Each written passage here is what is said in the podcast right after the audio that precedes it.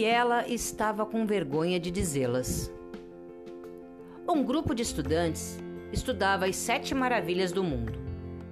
No final da aula, foi pedido aos estudantes que fizessem uma lista do que consideravam as sete maravilhas.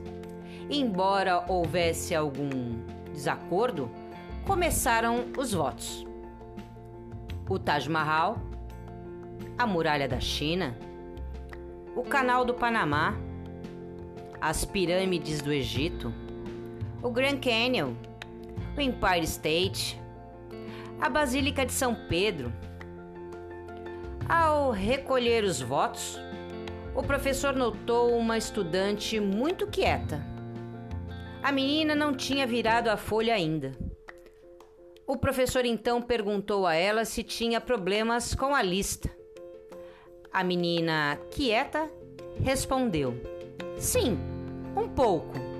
Eu não consigo fazer a lista, porque são muitos. O professor disse: Bem, diga-nos o que você tem e talvez nós possamos ajudá-la.